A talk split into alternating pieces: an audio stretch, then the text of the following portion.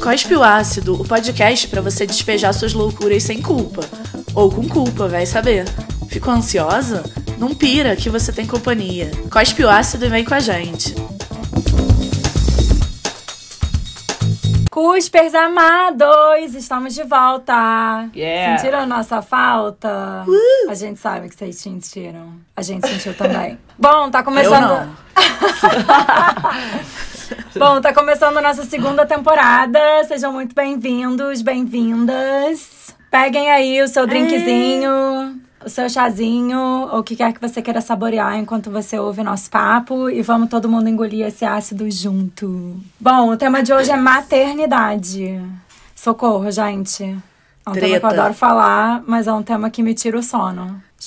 Especialmente agora que eu já passei dos 30. Deus que me livre. É, a maternidade é difícil, né? De ficar com aquele medinho de. Você, eu amo essa piada, né? Medinho de ficar grávida na adolescência, mesmo depois dos 30. Total, eu sou a personificação desse meme. Vocês também Acho que assim? todas, todas as amigas, né? Sei lá, É. todo mundo que eu conheço que fica na dúvida se quer ter filho acha isso. Nossa, não, sou muito jovem ainda. É tem a pressão da porra do relógio biológico e ao mesmo tempo, não, mas ainda, pô, queria esperar muito. Sou muito jovem, não tenho maturidade.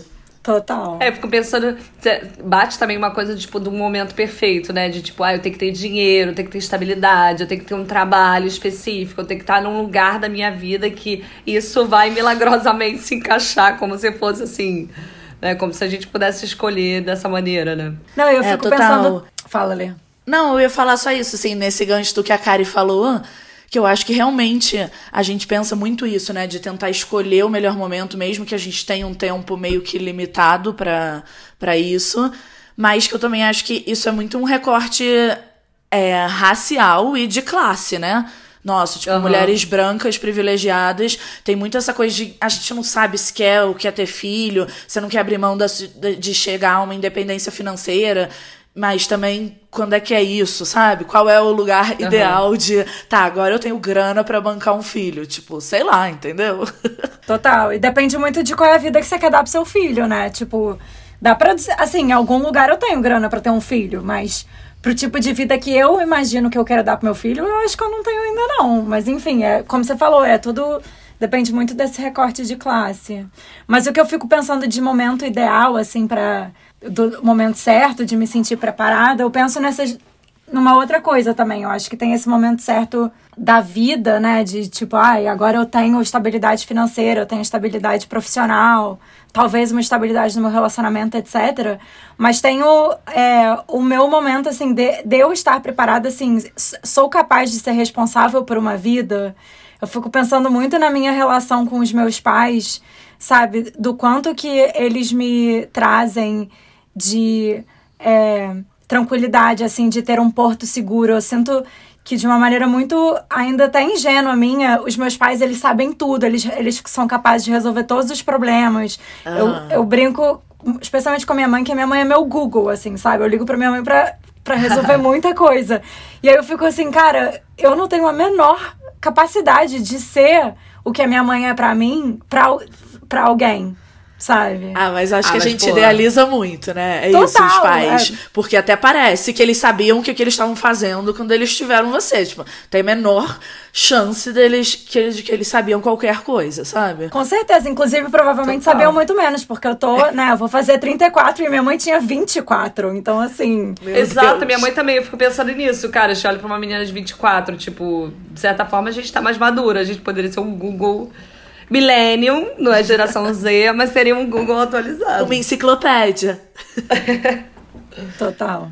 É, realmente. A gente idealiza muito, mas eu acho que esse negócio de será que eu tô pronta, né? É isso, sempre vai ser uma ilusão, porque você nunca vai estar pronto. Sei lá, você nem sabe o que te espera, né? Vai estar pronto pro quê? Óbvio que a gente se sente idiota e imatura em muita coisa, mas sei lá, a partir do momento que você tem um filho, você entra nessa, então você cuida, sei lá, né? Qualquer idiota cuida de um filho, assim, não. Óbvio que a gente quer cuidar mesmo, e, sei lá, né? Qualquer mas assim, idiota. Tipo, qualquer pessoa, sei lá, entendeu? Você consegue manter um bebê vivo, eu acho, sei lá. É, não, isso sim, com certeza, assim, eu acho que eu sou capaz de, assim, não matar o bebê de fome, de sufocamento, sabe? Essas coisas, mas eu acho que é além disso. Inclusive, é um pouco depois do bebê, né? Eu acho que é mais quando começa a virar criança e de você educar mesmo, assim, que não é além do, sabe, do bebê sobreviver, de você dar uma experiência do viver, além do, do apenas não morrer. Eu fico pensando muito assim, tem coisas que eu olho pra minha infância, assim, que eu até comento com a minha mãe, eu falo, cara, você era muito louca de fazer isso. E aí a minha mãe fica tipo, é, eu não fiz isso. Às vezes ela nega que ela fez alguma coisa ou outra, ou ela fala, tipo, não era assim. Só que eu fico pensando também, tipo, nesse lugar da juventude, delas terem tido mais novas, tipo, eu entendo, talvez se eu tivesse tido uma filha com 24 anos, eu teria feito muitas coisas que agora eu já não faria. E, né, tipo, a partir de agora também já faria diferente. Não, eu também penso também que talvez com 24 anos eu era uma pessoa muito mais inconsequente do que eu sou hoje. Então, sabe, se eu resolvesse ser mãe aos 24, eu teria uhum. muito menos neuroses e talvez eu me achasse muito mais é. pronta e preparada do que eu me acho hoje em dia, sabe? É, Mas talvez. assim, a minha mãe pois me é. teve com 33, ela zero me teve tão jovem assim. E não sei, ela acha que a gente pensa demais, sabe? A nossa geração, tipo, ai, vocês pensam, fala sério, Letícia, sei lá, eu quis uma hora ter filho, fui e tive. Ai, sei lá, se eu tava no melhor momento financeiro, sei lá, se eu, ai, eu estava pronto, não sei, eu quis. Então, assim, eu tinha uma coisa mais inconsequente, mas boa, positiva nesse uhum. sentido, de, tipo, quero, vou lá ter, sabe? Já conversei com várias, né, de vocês e nossas amigas que as mães, mesma coisa, tipo, minha terapeuta, né, que é meio dessa geração, também ela, tipo, caraca, mas pra que pensar tanto, sabe? Sei lá, só vai, uhum. sabe? Mas assim, acho que a gente fica, caralho, isso é uma responsabilidade bizarra, sabe? E a minha mãe Sim. me teve com 33 e mesmo assim me queimou de cigarro. E, entendeu? Estaria cancelada hoje. É. Ela ama isso, ela ri muito. Ela, ai, tadinha, que sem noção, eu mesmo. Minha mãe me queimou de cigarro também uma vez. Passando também, também prote... somos as queimadas de cigarro. Passando Não. protetor solar em mim com um cigarro na mão. Tipo, quem achava que essa ideia ia dar certo? É, exatamente. ai, gente. Ai, é, eu acho que realmente naquela época é, elas tinham um pouco mais de, de liberdade nesse sentido. Mas eu acho que hoje também, é como a gente fala também de outras coisas de uma maneira um pouco mais profunda, tipo. É, do, do papel do pai, sabe, da paternidade. No caso, a gente teve pais presentes, mas, tipo, se a gente para pra pensar, eu acho que hoje em dia a gente pensa muito qual o parceiro que a gente quer ter, ou a parceira, né? A gente sempre fica pensando, é mais difícil, eu, eu acho que é mais raro, né, a gente pensar, tipo, ah, vou ter filho e é isso aí, eu, sabe? Tipo, tem um pensamento meio realmente de criar um como maternidade tem que ser. E as expectativas mil, mil relacionadas a isso também, sabe? Tipo... É, eu acho que a gente já tem muitas. É, a gente é uma geração muito mais, tipo, woke, né? Do que os nossos pais foram. E olha que os nossos pais são. Né, de novo, dessa coisa que a Letícia falou, desse recorte é, social, de classe e tal, nós somos filhos de um, uma galera que já era super woke pra aquela geração e etc. Woke, tipo, acordada. Galera é. desperta. Tá. É, esperta assim para as conversas que estão acontecendo, reflexões, sabe? De tipo, quebrar padrões que já não fazem mais sentido, etc. Mas, uhum. é, mesmo assim, gente, me perdi completamente do que eu ia falar. Ai, desculpa, só porque eu te perguntei. eu não tenho a menor ideia de onde eu ia. Será? Eu sou péssima em recuperar a linha de pensamento da pessoa. Eu sou boa, eu sou boa, eu sou boa. Você tava falando que a nossa geração é mais woke do que a deles. Não, isso eu não, sei. Mas você falou, mesmo, mesmo a geração dos nossos pais sendo mais woke, ah, não, é que eu acho que a gente pensa muito, a gente é uma geração, tipo. Gente, não, vamos mudar de assunto, porque não vai voltar. Vai embora. Deixa aí. Ai, Solta Mas, que cara. É... Mas eu acho que é isso, assim. Todas essas coisas são meio. É um pouco dessa coisa de maternidade real, sei lá, de tipo, ah, essa coisa que a Alice falou de será que eu tenho maturidade? Sei lá, acho que a gente vai ser a mãe que a gente conseguir ser e tá tudo certo, sabe? E, uhum. sei lá, a gente vai fazer o melhor e é isso aí. Não sei, fico pensando nisso porque, né? Spoilerzinho que estou grávida, né, galera? Uh! Vem neném aí. Vem neném, neném Cusper. Neném é. Cusper. Terminamos a temporada é, passada, né, falando, eu falando, tipo, é, não sei se quero ter filho e tal, sei lá, esse drama. Nunca quis ter filho. Corta para. então estamos aí. Não façam tabelinha. Não façam tabelinha melhor, conselho. Ou não façam, né? É, ou façam se vocês façam. quiserem engravidar. Se você tá na dúvida, mas não tem coragem, de repente uma tabelinha aí pra dar esse Aí, tabelinha final. é o seu número. É pra você. Ai. Mas, Lê, conta aí, Mas é. então, que você tava falando, tipo, justamente desse do último episódio que você não sabia e tal, e agora, né, você tá vivendo isso. O que, que você tem sentido, assim, em relação às suas expectativas e... Fala aí um Cara, pouco. Ah, tem. Não sei, eu tô me sentindo tranquila até, assim, não. É. É isso. Eu nunca sonhei em ter filho e tal. Aí tá, engravidei, fudeu, o que, que a gente faz? Ficou esse momento pânico. Aí tá, a gente resolveu ter, beleza, vamos ter. Então eu tô me acostumando com a ideia. Agora eu já tô, tipo, né, com quase cinco meses. Então, tipo assim, agora tá, tá mais real na minha cabeça, né? Do que, tipo, caralho, bizarro. E eu sinto que é isso. Tipo, né, eu não tenho muitas amigas que têm filho, então eu não vivo 100% esse universo, sabe? Sei lá, tudo é novo pra mim, mas eu sinto isso. Tipo, cara, não tenho muitas expectativas sobre, sabe?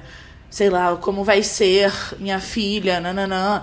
Eu, eu acho que eu só tenho expectativa sobre o parto, assim. Acho que é um negócio talvez seja a única coisa que eu idealizo de alguma forma, sabe? Porque eu sinto que, não sei, o meu jeito de ser é muito isso. Ah, vai ser maternidade real, cara, a coisa possível. Não acho que tem que ficar idealizando nada. Enfim, entendo que é difícil também nesse mundo que a gente vive, tudo é muito idealizado e é um tabu você falar qualquer coisa de difícil ou ruim sobre a maternidade, sobre ter filho, né? Você não pode se arrepender de nada. Tipo assim, nossa, é um grande drama isso, né?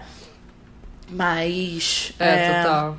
Mas, se eu você se que- sente pronta, assim, ou você tá tipo, fudeu, vai chegar esse bebê, eu não sei o que fazer. Cara, eu me sinto fudeu, com certeza. Mas. mas é isso, como eu não penso nessa parte, tipo, ai, como será educar uma criança? Tipo assim, não, tem que manter ela viva, sabe? É exatamente o oposto do que você. Sabe? Eu penso, tá, acho que eu vou ser capaz, mas fudeu. Tipo, vai ser sinistro, assim, sei lá, vai ter um ser.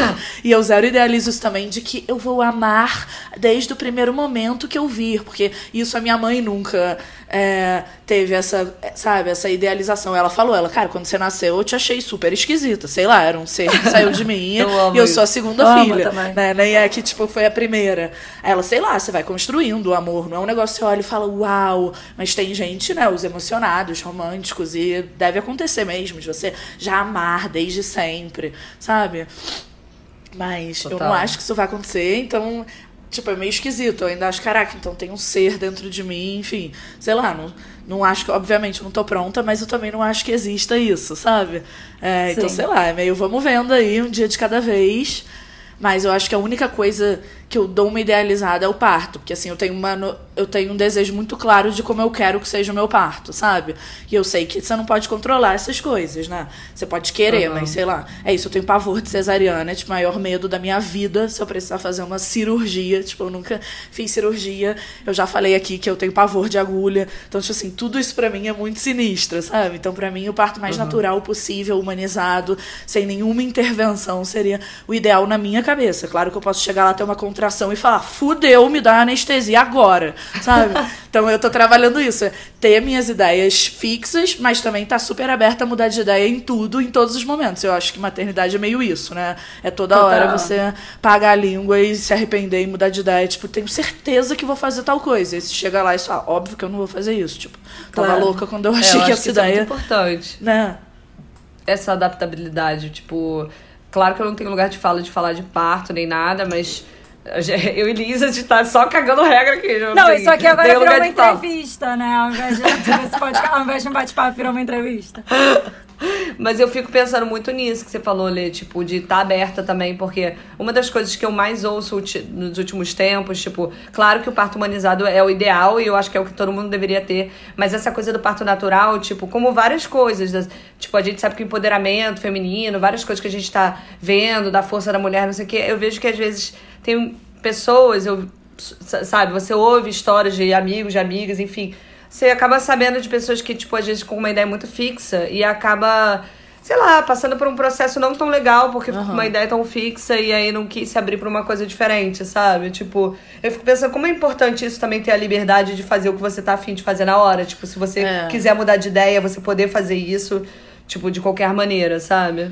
É, exatamente. Eu acho importante até pra, sei lá, você não se frustrar. Acho que eu tenho ideias fixas, mas eu fico assim, tá, mas eu posso mudar de ideia. Eu tenho uma ideia sobre a amamentação. Mas sei lá, vai Uhum. que em algum momento eu tô fodida e eu quero dar uma mamadeira. Tipo, eu acho que é sobre você poder fazer tudo que for, né, melhor pra você, Total. sabe? Tipo, nesse lugar acho que rola um egoísmo também. Tipo, é legal se pensar no bebê, óbvio, mas assim, acho que eu também tenho que pensar em mim e no meu bem-estar, sabe? Tipo, sei lá. Claro. Acho que é um equilíbrio entre essas coisas, assim. Então, tudo eu fico, tipo, eu quero isso, mas beleza, se nada disso fizer sentido depois, então eu vou fazer outra coisa. Mas, sabe, dá uma ansiedade, porque Aham. fudeu, sei lá, sabe? É muito um salto no escuro, mas é isso aí, vamos aí. É, sabe? porque é muito bom, tipo, ter essa certeza, eu acho. Porque eu acho que tem várias mulheres que às vezes se sentem, tipo, como você comentou, da coisa de, tipo, tem mães que a gente não ouve falar muito. A mãe que se arrepende, a mãe que não gosta, não sei o quê. E também tem a mãe que provavelmente, tipo, se sente errada na hora do parto,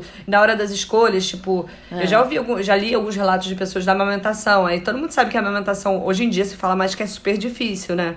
Tipo, o primeiro processo e tal, mas antigamente não se falava. Quantas pessoas não se sentiram erradas, assim, no processo, né? Como se tivesse um certo e errado.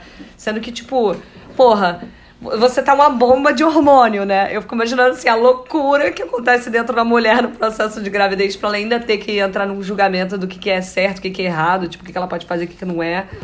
É muito cruel, né? A gente acaba É, muito caindo cruel. em amarras, assim, que não faz o menor sentido, porque é muito uma jornada individual. Total. Não, e outro dia, na terapia, assim, falando, a minha terapeuta falou um negócio, né? Tipo, que a médica dela falou na época, quando ela teve um dos filhos, enfim, que meio que esse lugar da mãe, a grávida, meio que não serve pra ninguém na sociedade, sabe? Você nunca é bom o suficiente pra nada. Tipo, você é muito frágil pra certas pessoas, pra outras você é meio. Você é só aquele bebê que tá dentro de você, você não é uma, um indivíduo, sei lá, tipo, então que ninguém nunca tá satisfeito com o, o papel dessa mulher, sabe? Ou dessa pessoa que tá engravidando. Então é tipo, realmente, sabe? Eu acho que é, é meio louco, assim. Tipo, uma incubadora Total. só. É. Muito julgamento, sei lá, as pessoas se sentem né, na liberdade de falar qualquer coisa. Tipo, eu não tenho sentido isso, assim, porque eu também. Eu acho que eu já cortaria. Se vem alguém falar um negócio sem noção, eu falar, tipo, cala a boca, sabe? Sei lá. Né? Mas eu acho que é meio isso, né? As pessoas acham que o corpo da, de uma grávida é tipo, uhul, domínio público, assim, posso falar o que eu quiser, Aham. contar uma história horrorosa ou, sei lá, dar um palpite aqui, né? E voltando pra um, né, um assunto que a gente sempre fala, que é tipo como as redes sociais aumentam, né, multiplicam isso muitas vezes, assim, porque a gente fica vendo as experiências de outras pessoas e é, in- invariavelmente comparando.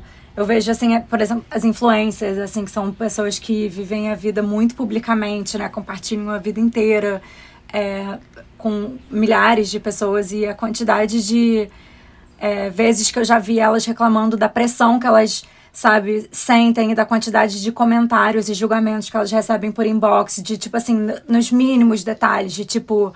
Nossa, mas essa roupa é horrível pra bebê. Ou então, tipo, meu Deus, pariu há três dias, semanas e já tá num restaurante. Ou então, tipo, mas isso é horrível pro bebê. Tipo, cara, todo mundo tem uma opinião, né? E, tipo, sobre qual é o melhor. E, e você tá sempre no erro. Invariavelmente você tá no erro, assim, porque se você tá fazendo uma coisa que uma pessoa acha ótimo, vai ter sempre alguém que acha que isso é uma escolha ruim e você nunca tá acertando. E nossa, a internet é muito cruel nesse sentido. Agora, você falando isso até me lembrou. Teve um filme que eu fiz, que eu era mãe de umas crianças.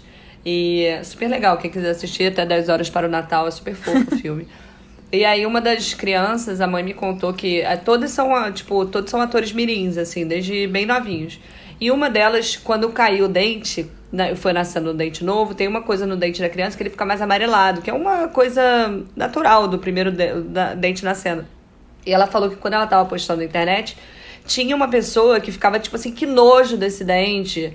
Que, Nossa. tipo, ajeita o dente da sua filha. Coisas assim, que, tipo, aí ela entrou em contato com essa pessoa, tipo, qual é o seu problema? Tipo, por que, que você está falando isso para essa criança, sabe? Tipo, ela conseguiu fazer esse movimento. Mas assim, eu fiquei pensando na época, cara, pô, né? Tipo, que crueldade, assim, as pessoas não têm essa. Realmente, a internet é terra de ninguém, né? De certa forma, e, tipo, fico pensando nessa época da, da gravidez, puerpério, logo depois, tipo, pô, as pessoas realmente não têm nem não têm essa sensibilidade, né? A mulher tá cada vez mais sensível. Fico pensando também numa coisa, tipo, é, que você falou essa coisa da mãe invisível, né, Lê? E eu fiquei pensando que como a gente é taxada, tipo, uma mulher, é uma mulher, ela tem que agir de tal maneira, e aí em algum momento ela vai virar mãe, e como, tipo assim, como essa figura da mãe fica invisibiliza invisibilizada, sabe? E antes, tipo, meio que a função da mulher é ser mãe, também, sabe? Tipo, aí chega como uma. Entende o que eu quero dizer? Tipo assim, como se fosse uma, uma regra que a gente vai. A gente tem que cumprir. E nenhuma dessas parece que socialmente são legais pra gente, né? Tipo, é. são todas. Não, é tudo com muita pressão, enormes. com muita carga, né? Me lembrou aquele uma, uns quadrinhos, acho que foi a TPM que fez, que era tipo assim, a mulher fazendo tudo é tipo assim, ah, apenas uma mãe normal sendo criticada, sei lá. Uhum. Ai, fez muito pouco. Ai, é isso que você vai dar de comer pro seu filho? E o cara, tipo assim, pai muito maneiro.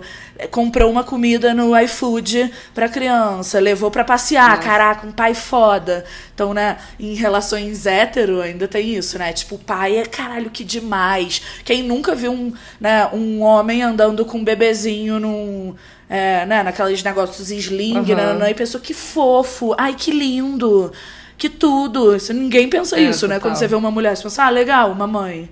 Tipo, é muito bizarro, né? Pensar isso é muito total. cruel. Com certeza. É eu, eu, eu penso muito isso aqui na Suécia, porque aqui a licença paternidade é muito longa, né? É quase tão longa quanto a da mulher. Quer dizer, pode ser tão longa quanto a da mulher, cabe ao casal escolher. Vocês é... dividem, né? Dividem, mas tem uma, um tempo mínimo que é obrigatório do pai tirar. A mãe não pode tirar o tempo inteiro sozinha, que é justamente para estimular essa responsabilidade que os homens têm sobre os, os filhos, tanto quanto as mulheres e tal. Então é muito comum ver homens andando sozinhos com carrinhos que são os homens que estão na licença paternidade enquanto as mães voltaram a trabalhar. É muito comum, mas a, até hoje, para mim, que tô aqui há três anos, ainda me dá um. me causa uma certa. Não é uma estranheza, mas assim. Eu, eu reparo, sabe? Eu não reparo numa mulher andando com um carrinho, mas eu reparo num homem andando com um carrinho sozinho e penso, tipo, caramba, sabe? Esse pai não tá assim fora com esse carrinho agora. Ele tá, tipo, há seis meses cuidando dessa criança sozinho enquanto a mãe tá trabalhando. É, e é louco como ainda não, é, não me é natural, mesmo, sabe? Mesmo uhum. numa sociedade tão avançada é, como, a, como a sueca é. É muito louco. Muito legal isso. É e Liz, só uma pergunta sobre isso. É, com essa coisa da licença, e óbvio, várias políticas, né, de mais paridade, sei lá, equidade de gênero e nessas coisas de filho, você sente, assim, os homens suecos meio que mais comprometidos com essa ideia de ter filho, ou tipo, eles querem mais. Não sei, como é que você, você consegue fazer uma comparação de, dos homens suecos ou pessoas que vivem na Suécia, tipo seu irmão, né, com homens de outros lugares, assim, tem outro. É um pensamento diferente em relação à, à paternidade, responsabilidades disso? Eu, eu acho difícil de opinar, assim. Eu não sei te dizer tanto, porque eu não converso profundamente com outras pessoas em relação a isso. Mas, assim, a impressão que eu tenho, por exemplo, a minha experiência com o Jasper, ou então com os poucos amigos próximos, assim, que já são é, pais, é que sim, justamente por isso, assim, porque óbvio que né, a Suécia não é uma sociedade perfeita onde tem absoluta óbvio. equidade de gênero, como todos os outros lugares no mundo, ainda é uma sociedade patriarcal, apesar daqui ser muito mais, é, ter muito mais equidade do que em outros lugares, por exemplo, em relação ao Brasil, ainda é uma sociedade machista como, como todas as outras. Então ainda tem uma responsabilidade que cai muito mais sobre a mulher do que sobre o homem, mas é muito menos. Então, assim, é muito mais custoso, assim, entre aspas, para um homem aqui ter um filho do que no Brasil. E não custoso, né, financeiramente, de, mas uhum. assim, em relação a tudo, de fazer sacrifícios em relação ao trabalho, sacrifícios em relação ao tempo. Então, é uma decisão que é muito mais feita é, pelos dois é, e tem muito menos pressão do homem sobre a mulher, porque vai ser muito mais fácil para o homem do que para a mulher ter um filho, por exemplo, sabe? Eu, inclusive, por acaso, eu estava conversando sobre isso hoje é, no trabalho, com, com os meus colegas de trabalho. Como não é uma coisa que existe tanto aqui, essa pressão que, do homem de tipo, ah, eu tô louco pra ter filho, vamos ter filho logo, porque, sabe, tipo, ele não pensa nas consequências que serão só da mulher. As consequências são muitas para os homens também aqui. Então eu acho que isso acaba trazendo é, uma responsabilidade maior dele, sabe? Um desejo maior um desejo diferente. Não sei se é maior, mas um desejo de uma maneira diferente, assim, sabe? É, mais consciente, né? Sei lá. A decisão de, sabe, de ter um filho, o impacto que isso vai ter na vida do casal, é realmente na vida do casal, muito mais do que só na vida da mulher e tal. Mas eu não sei se vocês viram, circulou um tempo é, no Facebook. É, não sei se foi no Facebook ou se eu vi no Reddit. É, um, uma história de um cara. Eu não sei qual é o país que, que da onde eles eram mas ele estava falando que ele estava conversando com a mulher dele sobre eles terem filhos, é, que eles estavam pensando em engravidar, e a mulher propôs para ele que ele pagasse uma indenização de 50 mil dólares para ela, para ela engravidar. Tipo assim, era, ela, ela tava cobrando para ela Gente, engravidar do, do, filho do casal. Porque o, o, o, filho ia ser do casal e uma vez que o filho nascesse, ou sei lá, depois de um ano, vamos supor, dois anos, quando o filho já não é mais em alguma maneira dependente da mulher se, se essa mulher amamentar, aí até é possível de você dividir a responsabilidade é, 50-50, mas a gravidez e se essa mulher é, amamentar tem um impacto que é, é, não é um impacto, mas tem um custo que é só a mulher que consegue né, pagar. E, é. e, isso tem um impacto muito grande na vida dela. E aí ele, ele falou lá sobre quais eram os argumentos dela, que é ela vai ter que parar de trabalhar durante um ano, que isso vai ter um impacto na vida, na carreira dela, e que depois ela vai ficar. Ela vai ter que se recuperar fisicamente de uma gravidez e etc, etc. E aí ela calculou lá que isso custaria 50 mil dólares para ele pagar para ela de indenização para ela engravidar do filho do casal. E aí era. É, enfim, aí rolou uma mega e ele pagou? Uma Como que, que aconteceu? Não, ele tava perguntando o que, que as pessoas acham, ah, porque tá. essa é uma discussão que tava rolando no momento lá. E, e foi muito assim, muito dividida as opiniões das pessoas. Muita gente, provavelmente homens, falando, tipo, que absurdo. É. Mas muitas mulheres falando, tipo, meu Deus, isso é genial, como é que eu não pensei nisso antes? Queria eu, ter, sabe, queria ter feito isso, etc. Achei muito interessante. Tem uma. Muito legal, realmente. Porque tem esse custo meio inestimável e que você não recupera, lógico. Depois você tem o um filho e tal, acho que você já não imagina a sua vida sem. Mas realmente, é, né, gestar, amamentar, o tempo que você fica parado. E se você tem um privilégio de ficar, tipo, um ano, né? Se você quer e se você pode ficar um tempo longo sem trabalhar, né? para cuidar daquela criança, mas isso tem um custo na sua carreira, né? Tipo, no, na sua vida profissional. E acho que talvez na Suécia menos, porque aí você divide essa coisa, mas, né? Tipo, a licença. Pô, o Vitor é funcionário público, a licença é 20 dias corridos. Tipo assim, absurdo. sabe? Tipo, é ridículo, é sabe? é risível. Como assim? Assim. É o tempo para você ir no cartório, registrar a criança e depois pronto, pode voltar a trabalhar. Não, me dá taquicardia Muito só louco, de pensar gente. isso. Que isso, cara? Isso é 20 dias. O que, que significa isso? Fudeu, sabe?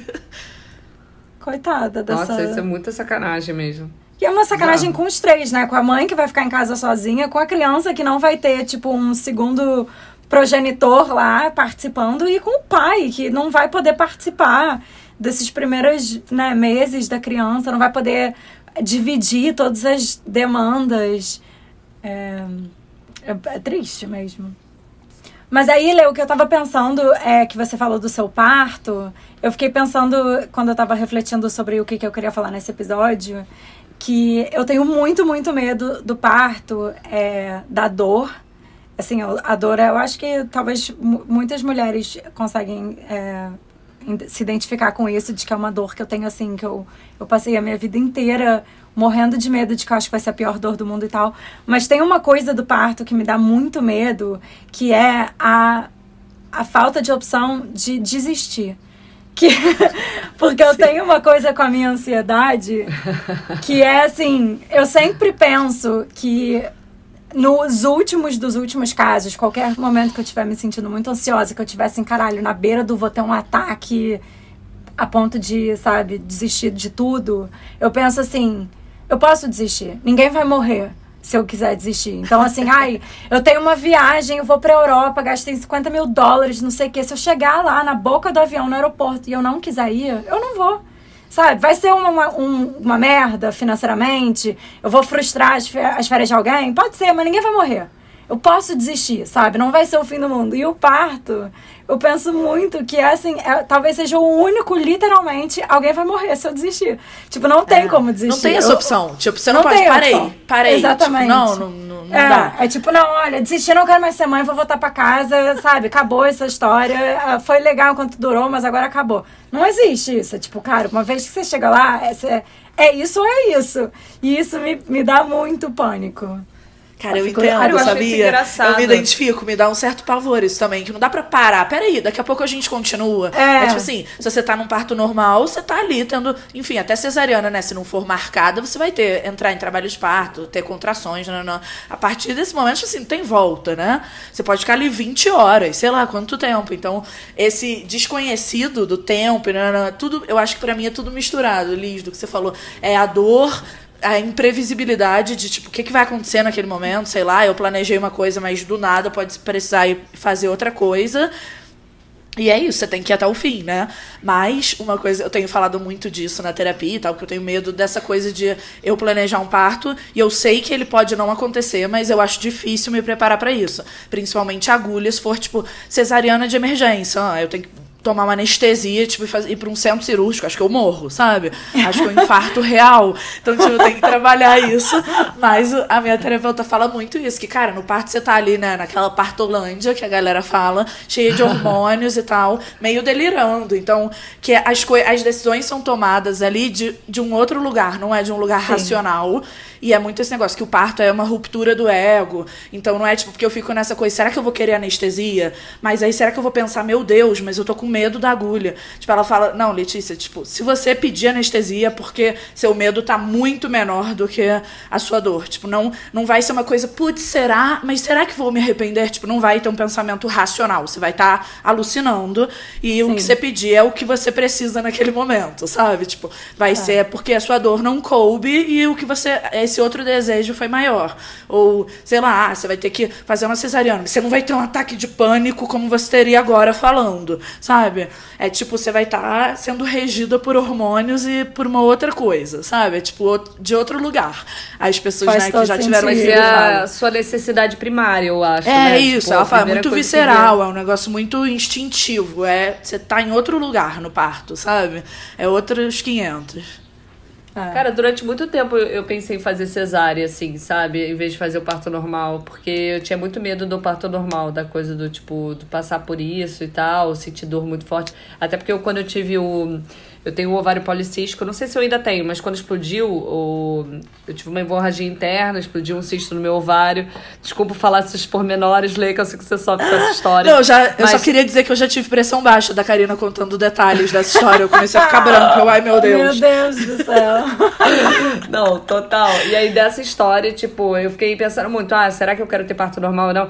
Mas aí depois eu fiquei ouvindo muito sobre também uma coisa que eu acho interessante do parto, não só do momento, mas depois da, da recuperação, né? Tipo, que o da cesárea realmente é um corte num lugar específico e tal, se tiver essa necessidade. E o parto normal, ele traz essa coisa mais natural, né? De, de, da, da cura do próprio corpo. E eu achei isso muito legal, assim. Eu, eu, não sei se todas as pessoas pensam nisso, eu nunca tinha parado para pensar, mas eu pensava muito mais no ato, na hora, tipo, ah, vou solucionar na hora, do que no depois, tipo, sendo que realmente, parando para pensar, talvez tem um, várias coisas que envolvem o parto que a gente nem sabe, né? Tipo, só vivendo mesmo. É. Eu acho que muita gente, isso eu nunca entendi. Eu, cara, como as pessoas escolhem cesariana? Tipo, eu não julgo, né? Eu acho que tudo tá é de boa. Mas é que eu tenho tanto medo de uma cesariana. Óbvio que eu tenho medo da dor do parto e de tudo que pode acontecer, mas eu não consigo entender alguém falar, não, não, eu quero uma cesariana. Tipo assim, eu quero passar por uma cirurgia que vai cortar, tipo, todas as camadas da minha barriga. Porque... Que, tipo assim, eu fico com calor só de falar nisso isso, sabe? Engraçado, porque para mim é justamente o oposto, assim, eu tenho tanto medo da dor de parto e assim, eu sou uma pessoa que já tive tantas complicações de saúde, eu já fiz várias cirurgias, que para mim a cirurgia não é assim, esse, sabe, grande é, enfim, sei lá, bicho de sete cabeças, como é para algumas pessoas. Então, para mim, é justamente o oposto, assim, tipo, cara, como é que alguém escolhe o parto normal e passar por essa dor tremenda, enquanto você pode deitar lá e alguém, tipo, fazer isso para você e você nem sentir direito, sabe? Mas o que eu penso uhum. é justamente. Justamente é isso que você falou, Karina. Eu, eu não penso nisso porque, assim é, é, o, o pós-cirúrgico é tão complicado, é, tanto, é tão dolorido e é tão tanta coisa que eu penso que talvez a dor do parto vale a pena para me privar do pós, sabe? Aham. Mas enfim, e achei muito interessante isso que você falou da, do rompimento do ego, Letícia, porque eu também converso muito sobre isso com a minha terapeuta.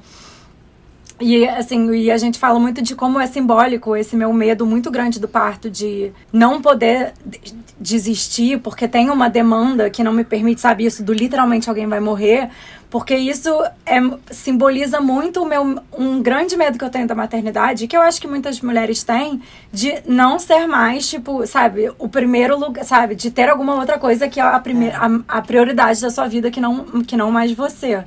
E eu acho que o parto assim, o momento do parto de tipo, fudeu, eu não aguento mais, mas pelo bebê você tem que fazer, é o, é o primeiro momento e é onde você tá fazendo por outra pessoa, já não é mais por você, sabe? É. E, e isso é tipo. Fudeu. É, não, eu acho bem sinistra essa coisa também, né? De você não é, não é só mais você o centro da sua vida, né? Exatamente. Tipo, eu também sempre me vi meio egoísta nesse lugar de, É. sei lá, eu que sou o centro da minha vida, né? Eu, enfim, eu vou pensar em alguém primeiro antes de pensar em mim, será? É. Sabe que isso vai acontecer? Sim. Uma coisa é quando é um bebê que se ele, se você não cuidar, ele vai morrer. Mas assim, será que a vida vai ser essa? Não sei, acho que dá pra ter um equilíbrio também, né? Eu acho que é difícil também da gente falar, porque a gente não. Assim, a gente tá pensando num ser imaginário que a gente tá cedendo as no- a, a- a nossa prioridade pra ele. É diferente É. quando você sabe pra quem você tá cedendo essa prioridade, né? Eu acho que isso deve. E também você tem todo o sentimento envolvido e tal, que a gente não tem ainda. E que a gente É. vai construir de acordo com a sua mãe, que também não vai vir assim de É. imediato. Não, e gente, é, só mais uma coisa que eu queria falar sobre parto e tal. Eu acho que. Não sei, eu fico muito. meio rebelde, assim, tipo, meio refratária, tipo, preparações para ser mãe, sabe? Tenho que ler tudo, tenho que. Nananã, tipo, eu odeio, né? Eu já sou essa pessoa, tipo, não tenho que nada, sabe? Não vem me dizer o que, que eu tenho que fazer, que eu não quero. Digo não. Ridículo, né? Mimada. Mas assim. Mas eu acho que em relação ao parto, é a única coisa que eu sinto que eu tô me preparando, de alguma forma, mesmo sabendo e tendo que me preparar pro desconhecido, que pode ser que eu precise fazer uma cesariana, ou sei lá, o que, que pode acontecer, ninguém sabe. Mas eu sinto que eu me preparo. E sobre isso eu leio. Aí eu leio e eu sigo doulas. E eu tenho uma enfermeira obstétrica. E eu faço exercícios pélvicos. E nananã. Sabe? Tipo assim, tudo eu... Cara, tá aí um negócio que eu me preparo. Então assim, eu acho que é por isso que também tem uma idealização envolvida, porque eu acho que eu sei muito bem o que eu quero no parto, só que eu não posso escolher. Não é tipo, eu sei muito bem como eu quero criar meu filho, né? Tipo, isso é diferente. Acho que você consegue mais seguir a linha que você, né? De como educar uma criança. O parto, você, né? Você pode fazer coisas que vão te ajudar a ter parto normal, mas nunca se sabe, né? Tipo, pode acontecer alguma coisa. E eu acho que a única coisa que eu me permiti me preparar, assim, porque eu quis mesmo, essa coisa, tipo, ah, enxoval, tem que fazer, não, não, não, tipo, sou contra, sabe? Não quero. Sou contra. Tem que comprar todas as coisas do universo, não tô afim, tipo, não quero esse consumo maluco, desenfreado pra um recém-nascido, tipo, sou contra, sabe? Lógico que eu tenho que comprar coisas, mas tem que, não, não, não, eu fico, tipo assim, não me encaixo nessas caixas que querem me botar, sabe? Eu quero ir aprendendo fazendo, ou tipo, tem que ler 50 livros sobre maternidade. Tem que, sabe? Acho que não tem que, não. Ah, Sei não, lá. sabe? Posso ir instintivo. ser. Lógico que ter ajudas e aí uma consultora de amamentação. Né? Tem assuntos, tipo, amamentar é um assunto que eu acho maneiro e que eu quero aprender sobre, sabe? Mas tem coisas que eu fico assim, não, não, acho que isso aqui não é pra mim. E tudo bem também, né? Você ir selecionando, acho que isso não faz sentido pra mim, isso faz. Mas o parto, assim, tá aí um negócio que eu me preparo. Eu acho que, como eu não me, tô me preparando, assim, nessa coisa de leitura ou de investir meu tempo é, pra nada. E aí isso me gera mais ansiedade também, sabe? Fudeu. Não, eu fico imaginando, além de todas essas coisas, as pessoas ainda são malas, né? E gostam de falar, você tem que ler isso daqui. Não, você tem que ver aquela parada. Não, pra você ser uma mãe boa, você tem que ver não sei o quê. Né? Tipo, isso ainda deve ser uma maletícia maior do que a pressão geral, as pessoas pessoalmente fazerem isso, né?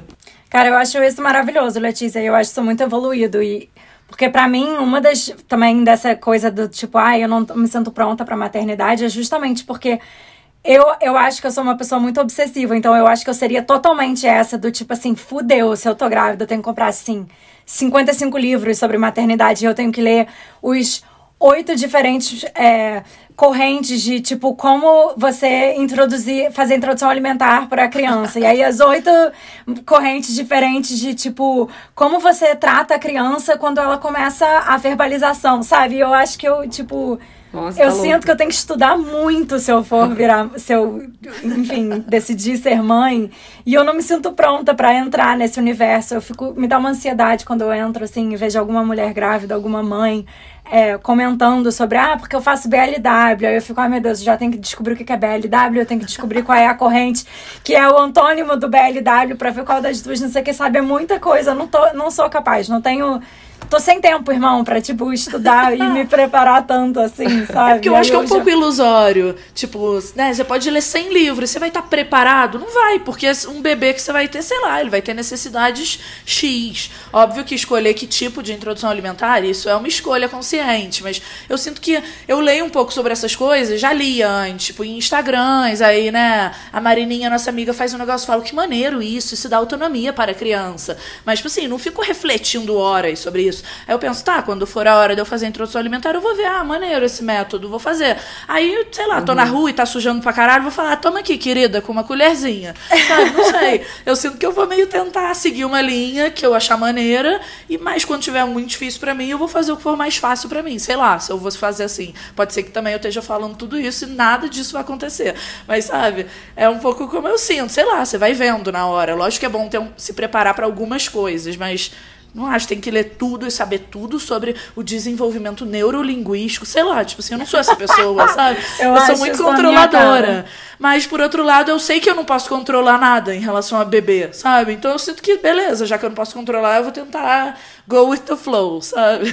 Nossa, vocês falando, eu me sinto tipo assim, você é a pior mãe de todas, gente, porque. É assim, os cuspers não sabem, mas eu descobri o que é enxoval, tipo, esse mês. Perguntando pras meninas que eu não sabia o que era enxoval de criança. tipo, eu não sei o que é isso, BMW, BLW, que você tá falando. BMW, maravilhoso. Eu não tenho a menor ideia do que seja. Tipo, eu acho que eu vou. Sabe, fico pensando, gente, eu vou ser uma mãe diferente, vocês duas também. Tipo, como a gente. Cada Mas tá aí, olha a crueldade da maternidade, né? Você já achar que você vai ser uma má mãe. É. Justo porque você nunca ouviu falar de BLW, porque você não, não sabia o que, que era enxoval. E, tipo, Nossa, gente, é uma sabe? loucura. Mas, Letícia, nossa É, você vai ser uma mãe cool, a melhor que você vai, pode ser, se você quiser ser mãe, cara. Se a criança isso. tiver probleminha, faz parte também, porque a mãe tem probleminha, então. Não, e olha, a minha terapeuta também já falou que as mães que sabem tudo, que se preparam muito, são geralmente as que, tipo, colocam muita expectativa sobre os filhos e, e isso não dá certo. Ó. Então, ó. Boa. Mas até isso, por exemplo, é um julgamento, né? Que merda, a mãe não pode nem querer tudo, ela não, Não, pode não nem é um programar as coisas que. julgamento, né? É uma- Não, mas tipo, assim, todas as fases, em todas as camadas tem alguma característica que a gente pode dizer de alguma mãe, tipo, caralho. E eu acho que sempre Que os filhos vão ser. tra- A gente vai traumatizar os filhos e é isso aí. E eles vão pro divã, pra terapia, falar mal da gente. E tá Total. tudo certo. Como dizia minha madrasta, toda criança nasce com um ticket análise. quando quando sai da maternidade, sai com um ticket análise. Cara, 100%. Não, e vem cá, gente, aproveitando essa deixa que a gente tá falando de, tipo, terapia, somos analisadas, os traumas de antes. A gente. Cuspers, nós convidamos nossas mães para participarem desse, desse episódio. A gente fez algumas perguntas para elas e a gente escolheu Acho que a gente vai mostrar pra vocês, mas essas que vocês vão ouvir agora falam sobre gravidez, se elas fizeram alguma coisa proibida, se a gente ficou assim por isso, se elas têm alguma responsabilidade nesse sentido. Então, vamos ouvir a primeira Mams. Vamos. Vambora. Foi maravilhosa. Passei super bem. Fez alguma coisa proibida? Fiz. Comi McDonald's umas duas vezes. e acho que fumei um cigarro. Dois Duvido. no máximo. Quando eu eu fumei um cigarro, eu falei, Um ah, cigarro, Então, até eu parece. amei que, amei que eu fez alguma coisa proibida. Sim, comi McDonald's duas vezes. Tipo, o quê? Deve ter mãe que passa, tipo, a gravidez inteira comendo muito McDonald's. Não, já comi mais McDonald's que minha mãe, nem considero que fiz coisas erradas. Tipo Exatamente, assim. achei isso muito coisa de mãe hippie. É, total. Não, o médico da minha mãe era assim, a coisa mais hippie do universo, sabe? Ela deve ter achado, meu Deus, comer uma fritura que horror. Mas gente, o cigarro, realmente, aí dá pra gente é, Mas ela falou que, que foi boa, pelo menos, a gravidez. Ela não deve ter sofrido muito nem nada, sabe? De é. coisas aleatórias. É, acho que não, mas minha mãe me teve sem anestesia, parto normal. Ela diz Nossa. que por isso que eu fiquei assim. Heroína. ah, Guerreira. Agora vamos pra minha mams, então, Luciana. A coisa proibida era que eu fumava antes de ficar grávida. Quando me dei conta que eu estava grávida, e eu descobri porque minhas calças começaram a não, não caber em mim. Quando eu botei uma calça do Cleiton e eu vi que fechava, eu falei assim: bonito, tô grávida. Eu fumava muito. E aí o Cleiton, na gravidez, dizia que eu tinha que parar de fumar. Então eu fumava escondido dele. É, essa coisa muito proibida. E virei pro médico e falei assim: olha, eu posso diminuir o cigarro. Parar não dá porque eu vou ficar histérica. Então era todo um mecanismo de fumar escondido do Clayton durante nove meses para ele não brigar comigo. Essa foi a coisa mais proibida do mundo. é bom que, tipo eu assim. Eu amo, maternidade real total. Tipo assim. E aí, então ele falou pra eu parar, eu disse que parar não ia conseguir. Então o que, que eu fiz? Eu fumei escondido. é, por nove meses. Eu fico imaginando essa grávida se escondendo, fumando. No tipo... banheiro, com luvas de lavar a louça, né? Um ventiladorzinho, assim, pro cheiro do cigarro e pra fora da janela. Eu imagino Gente. muito a sua mãe. Mas assim. acho maravilhosa. É entender seus limites também. Tipo, cara, sou muito fumante, eu vou ficar histérica. Não, eu não vou parar. Total. Sabe? Eu também não, valorizo. Não, e isso me faz pensar naquele Total. negócio que eu falei que no parto você já. Parto é a primeira vez que você faz uma escolha que, que é pelo outro e não por você. Aparentemente não, né? Já começa na gravidez. É, eu não tô fumando back, né? Eu fumei, é. tipo, dois backs até agora. Porra, sinistra. É, sinistro mesmo. É. A minha, eu sei que a minha mãe só não fumou na gravidez. Eu tenho mais dois irmãos, né? Que só não fumou no do meu irmão. Da minha irmã, ela fumou, no meu ela fumou, e do meu irmão acho que ela parou, mas assim, até hoje eu fico em dúvida se ela parou mesmo. Porque sabe, fica aquela. Realmente, a pessoa também não tem que enlouquecer, né? Parar tudo, enfim. É, na, minha gravi... na minha gravidez, a minha mãe fumou e. Não, na minha ela não fumou, mas na do meu irmão ela não conseguiu. Ela, ela fumou. É, é isso. E agora vamos pra Mames de Liz, Cláudia. Que aí ela, a respostinha dela foi muito boa, mais pro final. A gravidez foi muito, muito tranquila. E só muito trabalho, mas me cuidei muito, parei de fumar, já não bebia, já não tomava droga. Quer dizer, foi um negócio assim muito. Muito muito bom, muito natural. E o, o, o, início da vida dela também, mesma coisa. Assim, foi uma coisa muito muito saudável, mamou muitos, muitos meses, ficou, né? Eu parei de trabalhar, fiquei só cuidando, foi muito legal. Então, se ela ficou assim, é... assim como, né? Não é por causa da, de nada que eu fiz ou deixei de fazer, não. Foram outras coisas. Então é isso, você ficou assim por sua causa mesmo, Liz. Não tem nada a ver com a sua mãe.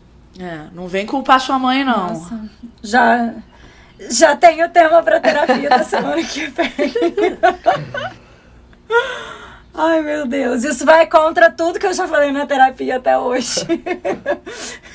Não, mas é, é, ia perguntar isso. Acho que a gente falou rapidamente, mas sobre isso, tipo, essa coisa de ter medo de se arrepender de, de ser mãe ou, tipo, não ter filho e, e se arrepender de não ter. Eu acho que esse medo é muito é, é, é, grande, né? Assim, acho que ele faz muito sentido para nós, assim, nossas amigas, pessoas do nosso círculo. Acho que a gente pensa muito sobre isso, assim. O que, que vocês acham sobre essas questões?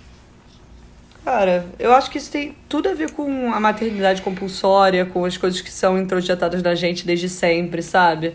Eu, eu sou uma pessoa muito. Eu sempre fico em dúvida das coisas. O que, que eu quero, o que, que eu não quero. Eu, eu tenho muito medo de me arrepender. Eu fico pensando nisso até. Procedimentos estéticos, plásticos. Eu não tenho coragem de fazer nada porque eu tenho medo de me arrepender, sabe? Eu fico pensando nessa coisa. Tipo, o filho, como a gente é, é enfurnada de paradas de tipo, ah, tem o relógio biológico, tem não sei o quê, não sei o quê. Nem abrem para outras paradas. Isso muito vinculado à gravidez, né? Tipo, porque assim, eu sempre tive vontade de adotar, né? Que aí São Eu outras acho que coisas. não necessariamente vai veiculado a gravidez. Mas assim, essa coisa do. Porque assim, se você tem vontade de adotar, por exemplo, você não tem um limite de idade. Você pode adotar quando você quiser, quando você se sentir pronto, quando você tiver desejo. Mas a coisa do, do relógio biológico, eu acho que fica uma pressão de tipo, você tem que fazer isso no momento certo, não sei o que, não sei o que lá. E aí a gente fica. Ah, "Ai, isso- sim, não, eu tô falando mais do. Eu tô falando mais do tipo, dessa dicotomia entre o ser e se arrepender e não ser e se arrepender, sabe? Que eu acho que não necessariamente tem a ver com gravidez.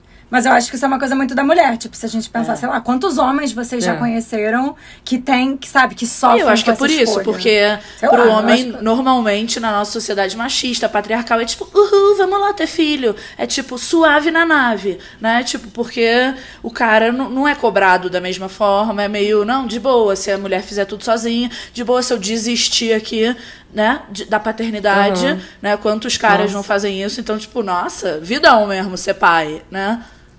Total. É, e não é uma coisa que eles são, tipo, que, né, que é introjetado neles desde criança, de que eles têm que querer, não é um sonho, né? Tipo assim, a gente cresceu num- numa cultura que a gente tem que sonhar em ser mãe, que ser mãe é, tipo, a melhor coisa do mundo, que, né, sei lá, não faz parte do sonho dos homens a, matern a paternidade, né? A ter sua um maioria, filho. né? Tipo, com certeza. É, é uma escolha com, com muito É. mais leveza, assim, porque não tem muita coisa em jogo. Eu penso, sabe, tipo, eu- não sei, juro, assim, eu realmente não sei é, identificar o quanto que eu realmente quero ser mãe e o quanto que eu fui doutrinada a achar que eu Uhum. quero ser mãe. É, mu é muito difícil de, de Nossa, identificar. com certeza. É muito louco. São muitas coisas desde criança, né? Eu lembro da gente brincando de Barbie e. É, tá, e o Ken era o cara que você quer casar e ter filhos. E assim, eu nunca tive esse desejo, mas eu lembro de. Isso, obviamente, foi introjetado em mim, né? Mesmo eu sempre falei assim, ah, se eu quiser ter filho. E a minha mãe ficava assim, chocada, como se eu estivesse falando um palavrão. Uhum. Ela, se não, Letícia, você quer ter. Aí eu, não, eu não quero. Tipo, sabe, mesmo pequena eu já sabia que eu não sei se eu quero isso, sabe? Mas, né, sempre convivi com amigas que, tipo, esse é meu sonho, casar, ter filho. Eu pensava, será que eu vou casar? Será que eu vou ter filho? Tipo, eu não tenho a menor ideia se eu vou querer isso. Já era estranho, né? Tipo, e mesmo assim, né, quando ali com 30 começou, tipo, ah, e aí, né, ginecologista, ainda mais quando você tá com um parceiro, e aí, você quer ter filho? Então tem que começar a pensar, porque é, os, os óvulos envelhecem a partir de tal. Aí eu, tipo assim, caralho, que bad, sabe? Eu já tenho que pensar nisso, não tô afim ainda, sabe? Enfim, né? Tipo, caralho, vem de ser bombardeado de todos os lados, né? É, eu fico pensando ainda, tipo assim, agora, essa geração mais nova, tipo, a gente tem essa questão do congelar ovos porque a gente já tá nessa segunda etapa da vida, mas eu vejo uma galera muito nova tendo filho agora. E uma coisa, uma ideia de, de casamento, filho, sei lá, uma ideia, não sei, religiosa, não sei de onde vem esse, esse rolê que um bando de gente jovem tá ficando grávida, tipo, por opção, sabe? E. hum, Claro, as pessoas têm desejos diferentes, mas falando da. Eu acho isso estranho. E eu fico pensando no, tipo, nessa coisa do. A gente tá falando sobre o fato, ah, de talvez se arrepender de não ter, mas da pessoa que tem e se arrepende. Tipo, ela não teve nem tempo, às vezes, de estipular, de entender. A gente teve esses anos pensando, será que a gente quer ser mãe? Será que isso é uma coisa introjetada? Mas, tipo assim, às vezes a pessoa tem filho muito nova e pensa, caralho, fudeu não queria ter, sabe? Ou até mais velha também, mas eu fico pensando, deve ser. A pessoa precisa de muita análise, né? Tipo, pra conseguir, eu imagino, ou uma pessoa muito iluminada, sei lá, da cabeça, uma pessoa autoanalisada, não sei. Pra ela conseguir ter uma tranquilidade realmente de encarar isso, porque. Não tem nenhum erro também da pessoa se arrepender, não querer ser mãe, né? Mas tem, tipo. Isso não é tão falado, isso não é tão aberto, isso não é, É. tão. Não tá tanto no. Eu acho que deve ser difícil, né? Pra, mulher, pra própria mulher admitir, tipo, é, eu me arrependi, eu amo meu filho, mas eu me arrependi da Uhum. maternidade, de ter sido mãe, né? Tem Uhum. cada vez mais esses relatos, que bom, porque eu acho que as próximas gerações já vão, né, cada vez ser mais desconstruídas e ter acesso a mais todo tipo de informação e não só, tipo, maternidade, sua única opção, Uhum. isso é tudo na sua vida, sabe? E, mas eu acho que deve ser difícil, assim, eu, eu sempre penso isso também, se eu vou me arrepender de ter filho, porque é mó trampo mesmo, mas né? E você vai amar aquele filho, provavelmente, né? Mas isso não impede que você continue, né? se arrependa em alguns momentos. Total. Eu acho que é normal. Eu fico pensando que eu provavelmente vou me arrepender em milhões de momentos, sabe? Mas eu acho que não vai ser um arrependimento, tipo assim, eu queria que você não existisse, filha, sabe? Eu acho que não. Então, eu acho que é tentar levar da forma mais leve, dentro do nosso privilégio e de, né, da vida de cada um, pra, tipo, ta- também isso não ser um, cara, um peso só, né? Tipo, acho que vai ser muito bom e vai ser muito perrengue, sei lá. Aham. Total. Não, e falando ainda so- sobre congelamento de óvulos que você falou, cara, é uma parada. É uma coisa muito louca, assim. Eu fico pensando, claro, né, aquele. Lembrando sempre que a gente tá falando desse. Esse né, recorte. Fazendo esse recorte social, que nós somos de uma bolha muito privilegiada e tal. Mas, assim, eu, por exemplo, é um assunto que tá muito presente no nosso grupo agora, muito por causa da nossa idade. Mas é muito louco ver, assim, a transformação que essa possibilidade tá tendo, né? Que eu acho que isso no começo, ou ta- talvez ainda seja em algum lugar, claro, é um- uma certa liberdade para a mulher, né, de fazer o congelamento de óvulos e de conseguir assim estender essa possibilidade de escolha e de diminuir a pressão para do tempo, de quando que você tem que decidir e tal. Mas isso traz uma outra pressão, né? Hoje vejo as nossas amigas assim pensando de tipo, ai meu Deus, será que eu tenho que fazer congelamento? Será que eu não tenho que fazer? E aí tipo já o, o, o congelamento de óvulos para você no futuro poder pensar se você quer ser mãe já traz para agora a, a- o pensamento se você quer ser mãe ou se não quer, porque por que, que eu vou congelar óvulos se eu nem sei É. que eu, se eu quero ser mãe? E vem com cara? essa pressão É, tipo, também traz financeira, mesmo que a gente seja neurose. privilegiada, tipo, tá, vou gastar muitos mil reais pra congelar óvulo. Será que eu quero isso? Tipo, será que esse investimento faz sentido pra mim? E aí, algumas amigas com tenho 32, tipo, cara, eu ouvi muita gente já mais velha falando, cara, isso, isso é uma loucura. Com 32 você tá pensando em congelar óvulo. E tá tudo certo, né? Mas ao mesmo tempo é isso, fica essa pressão pra tudo, né? Ter filho, congelar óvulo, né? todas as decisões, como você falou, né, Liz? Estão cheias de pressão e de pavor pra mulher, cara. É foda. É, eu fico pensando muito, tipo, congelar óvulo pra mim nunca foi um desejo meu, nunca pensei muito, tipo, é por muitas questões, tipo, financeira também. Eu, pode, eu posso estar sendo super preconceituosa, assim, tipo, imagino que muita gente esteja feliz no congelamento dos óvulos, etc. Mas eu fico pensando, sabe que me dá uma sensação, sabe daquela coisa, tipo, a ciência vai acabar estragando a gente no lugar de, tipo, eu não quero viver até 200 anos, eu não quero estar fazendo coisas tão loucas, assim, não tão naturais, como tirar o meu ovo, óvulo, guardar e não sei o quê. Me dá uma coisa meio, tipo, e eu acho que pelo fato de eu sempre ter querido adotar, é a coisa do tipo, eu fico pensando, cara, se eu não puder ter filho naturalmente, eu já, eu já quero adotar. Então, tipo, não me parece uma coisa que, sabe, tipo, acaba negando a outra, sabe? Então eu tenho essa, um pouco essa impressão do, do congelamento. Eu fico meio. Cara, eu não vou fazer isso comigo, sabe? Não tenho nada contra quem faz. Eu acho que a galera é muito feliz. Tem gente que engravida mais velha através do congelamento, eu acho ótimo, mas assim, eu fico pensando muito nisso comigo, sabe? Tipo, tem coisas que eu fico, ah, não sei, cara, eu não tenho tanta essa vontade. A não ser se, por exemplo, eu quiser muito engravidar e aí eu não conseguir engravidar e esse é um dos sistemas, aí super. Mas pelo fato de, tipo, ser mãe mais velha, esse não seria o meu, meu sabe, o meu objetivo, assim. É, eu acho que teria que ser se eu desejasse muito É. ser mãe e engravidar, principalmente, né? Gestar Aham. e não necessariamente depender de um parceiro ou uma parceira. Que são coisas que pra mim nunca fizeram muito sentido. Porque eu, eu nunca fui essa pessoa que tive o grande desejo de ser mãe acima de tudo. Mas se eu fosse, talvez congelar óvulo fizesse mais sentido pra mim, sabe? Uhum. Eu acho que dependeria desses fatores. É, eu acho que. É, eu, como, né, ferrenha defensora da ciência, defensora da ciência, fico chocado com esse comentário da Karina. mas tudo bem, eu vou deixar passar. Tô brincando, mas é sério, porque eu acho que é impos... eu acho que a ciência tá sempre aí pra ajudar a gente. Eu acho que o problema é como a gente lida com essas coisas e como a gente, sabe, acaba é, talvez usando as ferramentas da maneira errada ou então não sabe lidar com elas. Mas assim, que elas estão aí pra, pra facilitar as coisas e não pra dificultar, eu acho que é fato. Mas e também acho que, cara, é isso. Aqui, acho é uma é uma escolha muito pessoal, né? Eu acho que tem muita gente que não quer adotar, Uhum. tem muita gente que, é, enfim. Muitos, por exemplo, eu falei já na temporada anterior como é muito difícil pra mim, por exemplo, adotar aqui na Uhum. Suécia. Então, tipo, pra muita gente isso não é uma possibilidade e tal. Então, assim, eu acho que quanto mai, mai, maior o número de possibilidades, se você quiser realizar esse desejo da maternidade. Não, é óbvio, óbvio. Eu não acho É. que o congelamento, eu não julgo o congelamento se a pessoa tem esse, esse desejo.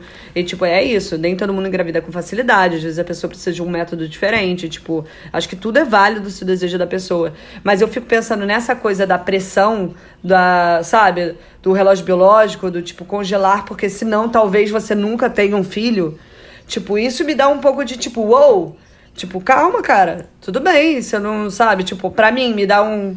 Se, É. se eu, sabe, tipo, eu não quero viver até os 200 anos. Eu não preciso engravidar com 100 anos, entendeu? Eu posso, sei lá, fico numa pira, meio, me, me leva uma coisa meio louca, sabe? Talvez eu, eu esteja sendo exagerada, mas é o que eu. É, eu acho que isso é óbvio, porque ninguém engravida, né, idoso realmente com 70 anos porque congela óvulo. É só, tipo, em vez de eu ter que engravidar até 36, 7, 8, numa maluquice, eu posso escolher depois dos 40, 50, sei lá.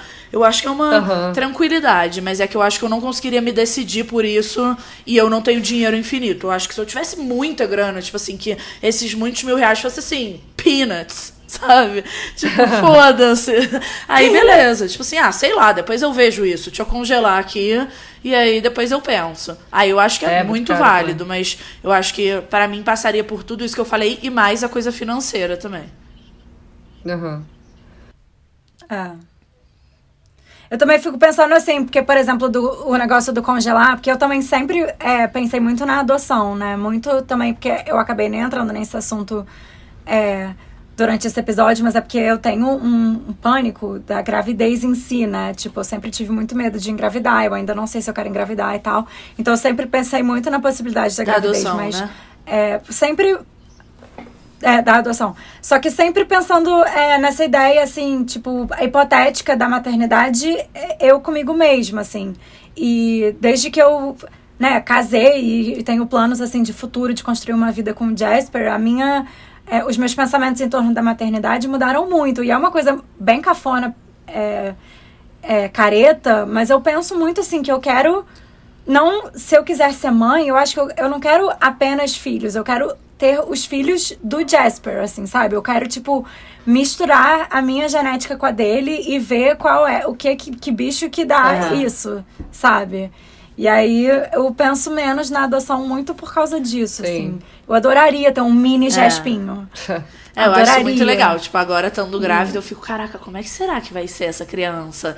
Tipo, ela vai puxar É. quem? A gente fica zoando, nossa, tomara que puxe tua, tal coisa sua, Vitor. Nossa, tomara que puxe tal coisa sua. Sabe? Ele fica zoando porque ele tinha narigão, assim, ele já operou ele. Nossa, tomara que não puxe meu nariz, sabe? Ele fica meio rindo, eu tomara que puxe sua bunda.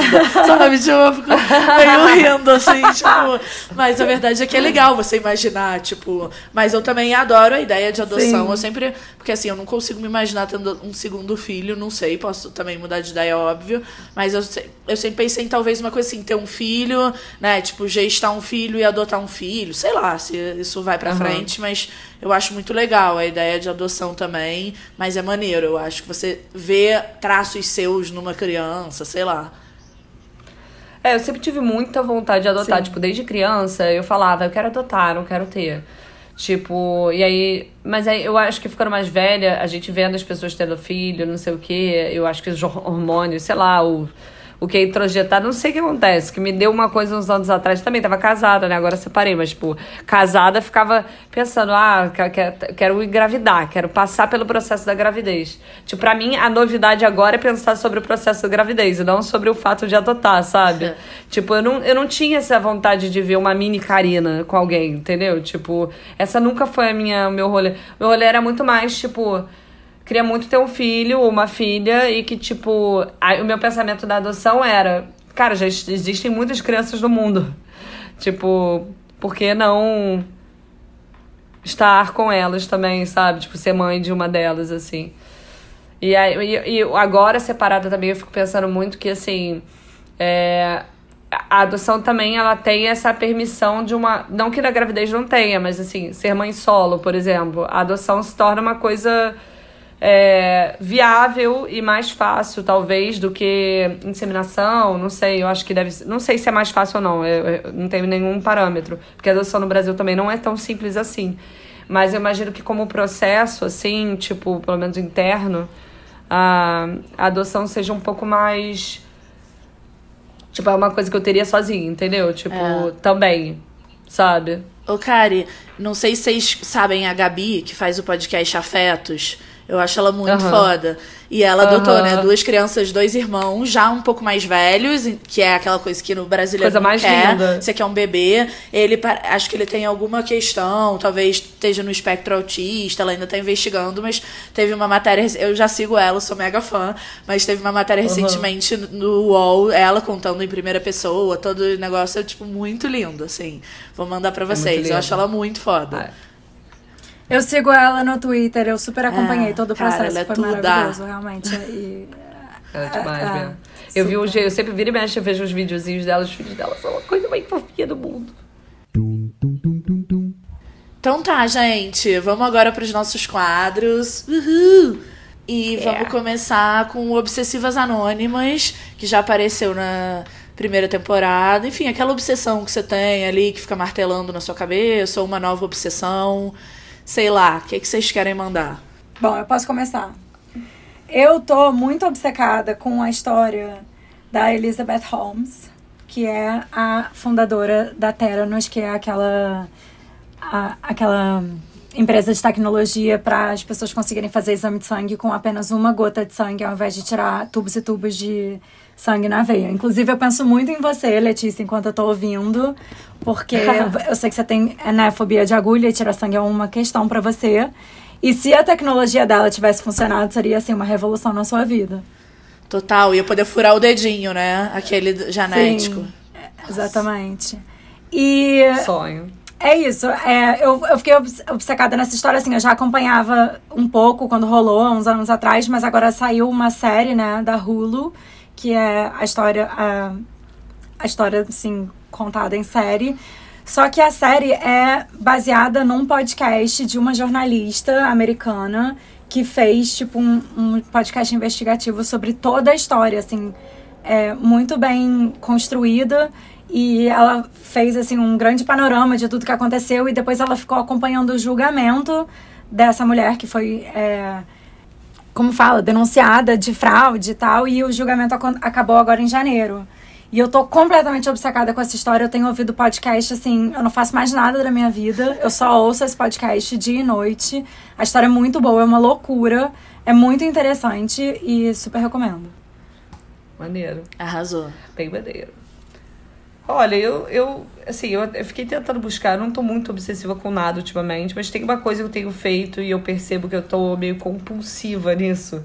Que é tipo, toda vez que eu quero comprar alguma coisa, eu quero ver alguma coisa pra minha casa, eu tenho uma, eu tô com uma mania de olhar todos os aplicativos de compra online. Todos. Eu baixei todos no meu celular. E eu fico comparando centavos. E tipo, frete e coisas do tipo, sabe? Tipo, eu tenho que compa- comprar, por exemplo, uma, um pé pra minha, pra minha TV. Porque o pé dela quebrou. Aí eu, tipo, já olhei em tudo. Eu olho, tipo, AliExpress, Mercado, Mercado Livre, eu colo Shopee, até o Shine, Shein, sei lá qual é o nome daquela merda. É. Sabe, eu olho em todos os lugares, tipo, Google Shopping. Aí eu vou no Buscapé, ver se tem algum lugar que tem mais barato. Tipo assim, sabe? Tipo, Ô, cara, sua uma- obsessão a é mais pesquisar do que realmente comprar coisa, né? Totalmente, eu não comprei o pé até agora, tá? Tipo, eu não comprei. Mas eu fico, tipo, horas, horas fazendo isso. Então, minha obs- obsessão nesse momento seria comparação de preço, pois faltas dinheiros para a minha pessoa. Mas é isso que eu ia falar, não tem um site que dá pra você comparar tudo, tipo um comparador de preços, isso não existe? Não, porque assim, por exemplo, o Buscapé, um desses que são de comparar preço, eles geralmente vão nos oficiais, mas eles não vão no, tipo, nos que a gente quer o Baratex, entendeu? Entendi. Tipo, o AliExpress da vida, o Mercado Livre, que às vezes você compra de segunda mão, sabe? Tipo, Entendi. não tem esses. Então você tem que ir um a um. Cara, a minha obsessão do momento, né, ficando no tema do episódio, no tema que tá permeando a minha vida no momento, é Instagrams com, de fotos e vídeos de parto. Tipo assim, amo, né? E falando nessa coisa. Normalmente são partos humanizados e tal, né? Que você fica ali mostrando mais. Você não vai mostrar uma barriga sendo cortada. Tem vídeos bonitos e tal de cesariana, mas, né, são em outra vibe, assim. Mas aí, cara, Amo. Eu fico muito viciada, assim, tipo, acho muito lindo e fica parecendo que é fácil, sabe? Eu acho que eu fico me iludindo nesse lugar, tipo, ah, que lindo, acho que é lindo parir. Tipo, não, uma perrengue do caralho, sabe? Mas, enfim, pode ser lindo e um perrengue também. Mas, né, eu acho que essas pessoas fazem um treinamento específico para tipo trabalhar em salas de parto ou partos domiciliares, né, né? Então são tipo as coisas são muito lindas e respeitosas e tipo é incrível, sabe? Eu fico caralho como alguém pegou, clicou esse momento, sabe? E tem essa amiga uhum. da Amanda, né, nossa amiga que é a Camila Neves, que é fotógrafa de parto e tal, e é muito maneiro o Instagram dela, já fica como uma dica, sério, tipo, amei. Outro dia eu indiquei pra. É, eu tava falando com a Marina, eu mostrei e ela ficou obcecada também, sabe? Sabe? Tipo, é muito lindo. É, sei lá, me traz uma paz ver, sabe? Sabe uma coisa que eu achei muito engraçada agora você falando, tipo, e eu me lembrei das coisas do parto humanizado, tipo, principalmente parto na água, que eu tava conversando com uma fotógrafa também de, de parto, e ela falou que, eu falei, cara, mas na água as pessoas fazem cocô na água, até comentei com você. As pessoas fazem cocô na água, como é que funciona? Ela falou que alguém sempre tem uma redinha e fica catando cocô que boia. Eu achei eu amei tudo, Karina, pra mim isso. Toda foto que eu olho, eu fico procurando um cocôzinho boiando.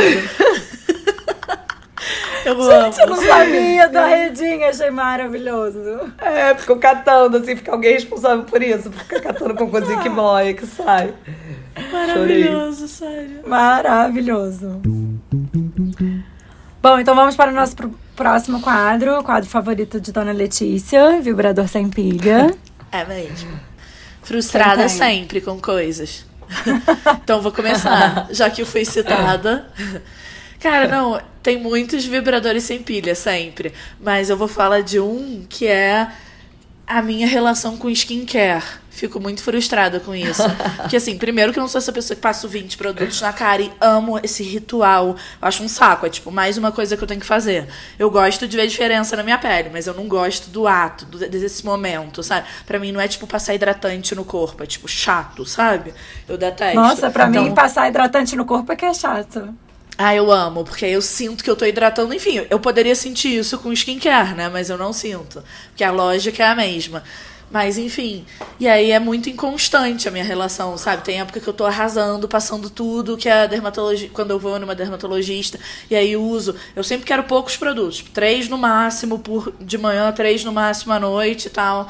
Só que aí, assim, por exemplo, desde que eu engravidei, eu não tava usando nada. Tipo assim, eu parei, eu tinha checado o que, que eu podia usar na gravidez, nananã. E, só que assim, eu tava ignorando, sabe, tudo. E aí hoje foi o dia que eu voltei a usar skincare. E assim, minha pele tá uma merda. Esse negócio de glow, de pele de grávida, acontece, mas também não acontece. De novo, desmistificando. Nem toda a pele de grávida vai ser um glow lindo. A minha pele está uma merda. É, e aí eu tava assim, caralho, tem que voltar a fazer skincare, né, e tal. E aí hoje, logo antes de começar a gravação, eu, tá, então tá, vou voltar aqui. Sabe, eu só lavo o rosto, passo demaquilante, coisas óbvias. Mas assim, eu não tava fazendo nada com a minha pele, sabe? E aí hoje voltei, já tô me sentindo feliz, plena. Mas assim, vai saber quanto vai durar. Mas tomara que dure, mas é sempre fico frustrada que eu fico nessa coisa, sabe? Começando e parando, skincare. Foda. Entendo. Nossa, super me identifico essa do rolê do skincare. É, eu não, porque pra mim skincare é totalmente terapia, assim, é o meu momento eu comigo mesmo. Eu boto um podcast e fico aqui na minha penteadeira, tipo, passando 45 mil produtos, eu amo de paixão. Acho uma perda de tempo. Mas enfim. Nossa, eu fico, nossa, eu, eu acho chato que assim, antes, quando eu comprei os produtos, eu nunca vou esquecer. Eu queria enfiar tudo junto. Aí não, você tem que passar, esperar secar. Nesse esperar secar, já quero ir embora. Eu não quero estar tá ali. Então eu ficava tipo assim, passava e ficava assim, tá quase pronto. Aí eu já tacava o outro na cara de novo. É por isso tipo, que eu faço um podcast, umas... porque aí, entendeu? Eu fico entretida, fico fazendo outra coisa. Mas aí de manhã antes de ir pro trabalho, Liz, você acorda mais cedo para fazer o skincare. Acordo a tempo. É, acordo com, para ter tempo. Com é tempo porque eu já penso isso, cara. O meu tempo seria, pã, 20 minutos, meia hora. Jamais. Tudo que eu preciso antes de qualquer coisa. Não, Aí, se vai envolver skincare, preciso de mais tempo. Ah. Então, sabe? Não, mas é porque eu também, não né? Eu amo maquiagem, eu sento aqui, eu fico tipo 20 minutos, meia hora me maquiando antes de sair de casa, enfim. É todo um ritual para mim que eu amo, assim, me faz muito bem mentalmente, sabe? Uhum. Então, não é um sacrifício para mim, porque eu adoro. Bom, minha frustração. Então, é, Na verdade, a- eu e a Liz passamos por uma barra agora, né? Que a nossa gata quase morreu, gato que mora comigo. E aí, enfim, ela fez a operação, deu tudo certo. Ela tá aqui em casa, eu tô cuidando dela. Lindo, tipo, ela sobreviveu, que coisa linda. Só que ela está mijando na casa inteira. Putz. Na casa inteira. Tipo assim, ela já mijou, ela mijou ontem na minha, na minha cama. Eu troquei Ai, todo o não. lençol de cama. E hoje ela fez questão de mijar de novo em cima da minha cama. E é xixi de gato. E fede pra caralho. E aí teve uma hora que eu tirei ela de um armário. Eu coloquei, tipo, uma almofadinha embaixo pra ela sentar, pra ela sair do armário. Ela subiu na almofadinha, mijou na almofadinha. Mas a Karina Tipo, é incontinência urinária? é que ela tá. Não sei exatamente, é um processo. Ela acabou de tirar o rim, né? Então, é tipo. É algum rolê ainda que ela tá entendendo. Não sei se é incontinência, não sei se é, tipo. Confusão, readaptação. Ela ficou duas semanas dentro de umas gradezinhas dentro de um, né, uma internação Tadinha. veterinária. Ô, Kari, não dá pra usar fralda? Não tinha pensado nisso, mas realmente. Olha a Né? mãe Tipo, aí, lá. resolvendo o problema. Não, não sei se gato tem uma microfralda, mas assim, porra. Cara, o problema é que a Lolita, assim, tudo bem, a gente vai se aprofundar nisso, mas a Lolita, ela tira tudo. Ela tirou até, tipo, uma parada que tava enfiada na, tipo, na veia dela, ela arrancou. então eu duvido que ela consiga acesso. ficar de fralda. E aí, essa é a minha frustração, que, enfim, não me mata, mas caralho, cheiro de mijo de gato por tudo que é canto de Jesus. Foda. Nossa, no lençol duas vezes seguidas é foda mesmo. Porra. Bom, a minha frustração, na verdade, assim, eu tenho frustração em relação à minha frustração, porque ela é tão sem graça que eu fico frustrada de não ter outra. Mas enfim, eu vou mais uma vez falar sobre o tema, do, o clima na Suécia, porque realmente, assim, eu sou chata, eu só falo disso, mas eu só. Mas é, enfim, não tem como não falar disso. Que assim. Adoro a Suécia, amo esse país, mas puta que pariu, cara. Por que, que não dá pra ter um clima bom aqui? A gente entrou agora na primavera, tem 15 dias, sei lá, né? Metade de março começa a primavera. Então eu tô assim, aguardando ansiosamente um solzinho depois de quatro meses de inverno. Hoje eu acordei, tava menos 7 graus, nevando. Eu não conseguia acreditar. Sério, eu me vesti botando uma meia calça térmica, uma blusa de gola rolê térmica, tipo, sem acreditar que eu tô na primavera, tipo, e e tenho que sair com a minha bota de neve. Eu tô muito frustrada. tô muito chateada. Então esse é o meu vibrador sem pilha. Esse clima na Suécia aqui, caralho, não podia ser pior. Mas pensa quando a primavera estiver bombando, vai estar super bonito. No outono também deve Justamente, bonito. essa é a minha frustração. Cadê a primavera bonita que não tá bombando? Calma, calma. Mas, Liz, se a, se a primavera começou em qui- é, 15 dias atrás, só vai chegar na Suécia, sei lá, daqui a um mês. Tipo, calma, coisa diferente aí. Não tá falando de Espanha, entendeu? Aí é É Suécia. tipo essa. É, não, aqui tem essa piada, né? De tipo, ai, quando que é o verão na Suécia? É tipo, ai, na semana 25. E aí é isso, é tipo, é um- uma semana de verão. É, é aqui, assim, mas enfim. É isso. Tá muito ao norte, demora mais pra chegar, entendeu? Então vamos pro próximo quadro, aproveitando nossas mames ainda. E como a gente fez na temporada passada, exponha sua amiga, exponha seu grupo. Aqui está o Exponha Sua Filha. E vamos começar com a história. Conto de quem é ou as pessoas. Ah, as pessoas vão entender, né? Liz sempre gostou de marcas, essa coisa do um status de marca e tal. Quando ela era pequena, tinha, sei lá, uns nove anos, a gente morava na Barra e começaram a aparecer um monte de mulheres com aquela com bolsas Vitor Hugo. Nem sei se ainda existe, uma marca que tinha aí no Brasil, imitação da Louis Vuitton. Então, aquelas bolsas com logo, carteiras com logo, VH. E a Liz inventou que queria uma. E eu disse, minha filha, pelo amor, né? Não, A senhorinha não tem nada a ver. Farei isso super cafona. Isso é uma imitação de uma marca francesa, Louis Vuitton, que é de, uma, de um complexo de, de, de luxo, Louis Vuitton, Moët, Nessie. Expliquei para ela, tarará. Isso daí é só uma imitação. E mesmo assim, a americana, a, a francesa, Louis Vuitton, não tem nada a ver. Você tem 10 anos, sei lá quantos anos tinha. Aí ela falou, Louis Vuitton? É. É da mesma marca do Guaraviton. Amo essa história, genial. Ai, gente, que mico! Muito bom. Deus Bom, cara, essa história é maravilhosa. Cara, sério. muito deslumbrada. Coitada de mim. Quis ser a rica Essa das que- marcas, mas tu conhecia mesmo é o Guaraviton, né, minha querida? O Bom Podia ter colocado velho. uma correntinha em volta do Guaraviton e saído por aí, tipo, fazendo um estilo. Ai, sério, eu tenho muita vergonha. Puta que Eu pariu. amo essa história. Muito boa, cara. Cara, eu amo a coisa do Vitor Hugo também, porque eu super me lembro que é uma coisa da nossa época mesmo, né? Hoje em dia eu acho que não tem, mas naquela época tinha muito essa bolsa. Não tem cara, mais essa carteira Vitor Hugo. marca? Cara, eu, não que eu tenha visto, mas eu me lembro que, tipo, né, nos anos 90, 2000, que foram, tipo, a nossa adolescência, né? Tipo, tinha beça. Mas eu zero Eu lembro lembro disso surgindo e tal, zero. Eu nunca fui Zero, muito né? ligada, assim, em marca. Principalmente criança. Não, pois é, também 10 não. anos, cara, querendo uma Não, mas bolsa. não, é porque eu acho que eu fiquei pensando que a Karina, talvez o tempo de Jink tenha feito ela saber coisas, né? Que não seria nada a cara dela saber. É, a Karina tá me Não, sacaneando, mas ela que- tinha uma bolsa Vitor Hugo. Não, mas é que eu me lembro que, tipo, eu não entendia nada disso de marca. Eu achava que Vitor Hugo era, tipo, uma Louis Vuitton também, entendeu? Era, tipo, essas coisas de marca. Tipo, não tenho a menor ideia. São nomes, nomes chiques pra marca, sabe? tipo, Ellen Louis... Louis Vuitton, é, Vitor Hugo, Vitor Hugo, né? Sei lá, tinha umas outras também. Ellen eu só fui Louis, entender gente, marca referências quando eu da morei com a Karina. Liz, anos depois. Eu nem sabia porque que era tão caro, porque que era tão diferente assim. Mas vamos pra pró- próxima história, então. Vamos. Karina pequena sempre se deu bem com, com todo mundo. Ela se dava bem com criança, com bebê, com, com, com adulto. Era impressionante, assim, virava tudo melhor amigo. Então, eh, teve uma vez muito engraçado, eu gosto de, de lembrar disso, porque foi um susto para mim, porque ali eu falei assim, definitivamente ela se dá bem com todos. Tava no Piraquê, no parque ali, ela tava brincando, solta, e eu tava distraída. Aí de repente a Karina vira para mim e fala assim: "Mãe, eu posso ir para casa da- de uma amiguinha?" Aí eu viro assim: "É, minha filha, mas assim, não conheço quem é a pessoa, cadê o pai, cadê a mãe? Deixa eu ver, não sei". Aí quando eu vou ver, a amiga dela era uma bebê de dois anos que, que ela tava melhor amiga.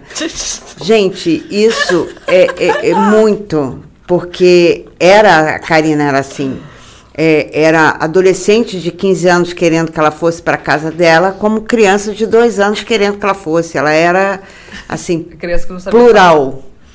É, essa é uma das histórias que eu gosto de contar. Eu Nossa. amo! Me simpatia. Muito bom. Exatamente. Carininha, cara, sempre foi essa pessoa.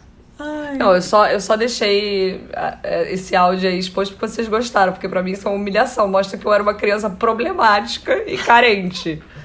Óbvio que não, Assim, popular. O que você Popular, chama de carente, eu chamo de popular. exato. Gente, sério, dois anos, quando a minha mãe me contou isso pela primeira vez, eu fiquei assim, gente.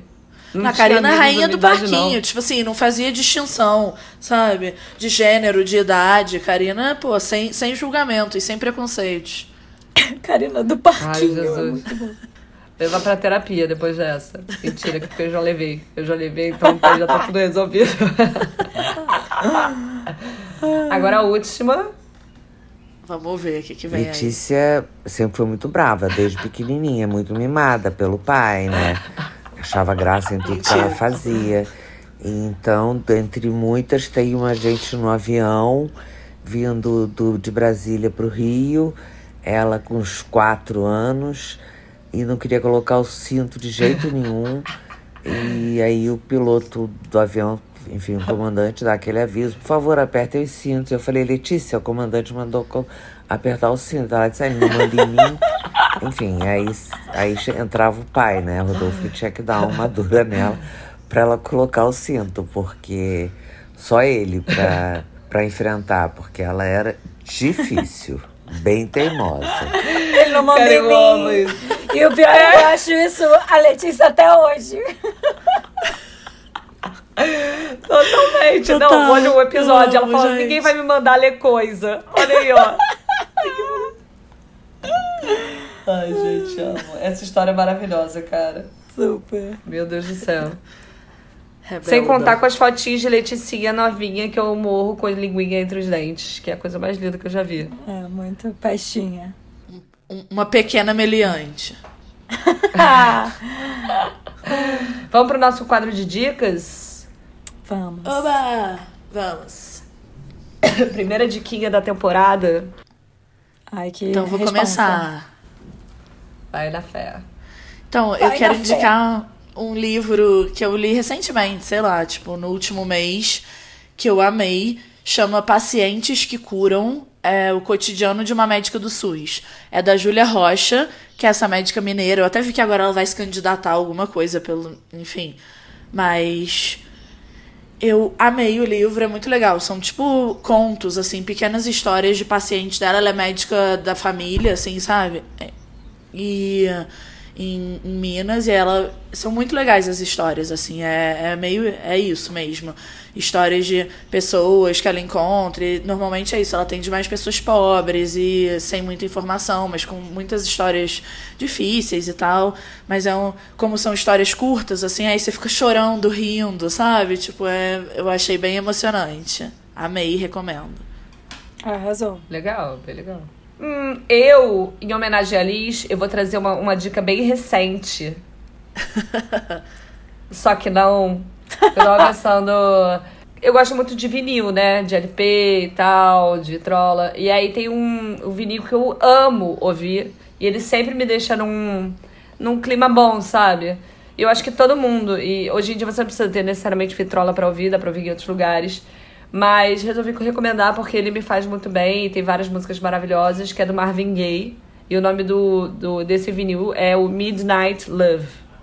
É muito bom. Tem as melhores dele, tem outras. Tipo assim, são umas baladinhas maravilhosas e a voz do Marvin Gaye é, tipo, tudo nessa vida. Tipo, eu Tudo gosto de mesmo. ouvir quando tá um dia lindo, aí coloco pra ouvir, tipo, aquela voz ressoando. Melhor coisa do mundo.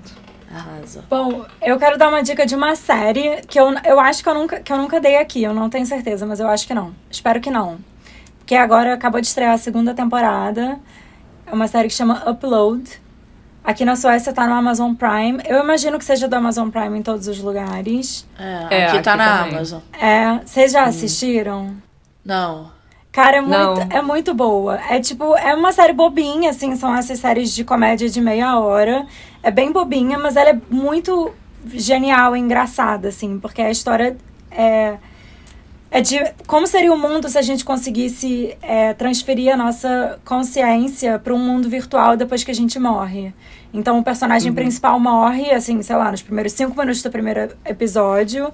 E é ele vivendo nesse mundo virtual e como que as pessoas do mundo real se relacionam com os seus amados mortos que na verdade não morreram, porque a consciência deles ainda tá tipo na nuvem. E é, é cheio de sacadas geniais e tal, é muito engraçada. É, é do Greg Daniels, né, que é o, o criador do The Office, a versão americana. É muito Ah, boa. legal. Eu tô assistindo agora a segunda temporada e eu super recomendo. A segunda temporada não é tão boa quanto a primeira, mas a primeira é muito boa. Cara, quando você falou de segunda temporada, eu até achei, aproveitando o gancho, indicar também o Euforia, que teve a segunda temporada. Eu acho que a gente já indicou uma outra vez. Amo. Mas é uma série maravilhosa, sei que a gente gosta aqui. Eu nunca até achei assisti. que indica. Meu Deus. Eu e Letícia somos Vai ser fãs, cancelada temos que agora. assistir. Pra mim não, Não, dá. não falei que eu não gosto, mas eu só nunca vi. Mesmo Vai ter assim, que ver. tá Vai ter que passível de cancelamento. Nossa, eu gosto muito. Eu e Kari somos fãs mesmo. Nossa, gente, vale muito. Upload e Euforia, então. Marvin Gaye e qual é o nome do livro? Pacientes que curam. O cotidiano É isso, de uma médica do nossas SUS. dicas. Foda. Então é isso, né, gente? A Sim. novidade dessa temporada. Que? O que, que você ia falar? Nada, sim. Ela só lançou. Ela lançou um sim. Não, porque eu vi uma coisa, eu falei, alguém falou alguma coisa. Você falou, então é isso, né, gente? Aí eu falei, sim. Sim! Ah, tá. tá, então é isso. Mais uma vez, sim. Vai ser eco. Sacanagem. A novidade dessa temporada é que os nossos extras vão ser sempre um top 5. E pra quem ainda não sabe, você pode apoiar a gente na Aurelo no valor de 1 a 20 reais. Isso é, dá pra todo mundo, um, um realzinho, 20 reaisinhos. E aproveitar esse conteúdo exclusivo que a gente fez só pra vocês. O extra do primeiro episódio, que é esse, né, já tá disponível. E é cinco coisas pra se fazer antes do mundo acabar. Tá bem legal. Lembrando, lembrando que a Aurelo é a única plataforma que apoia os podcasters independentes. Então, então é isso. Até semana que vem. Sigam a gente no Instagram, arroba. Tchau, Cuspers.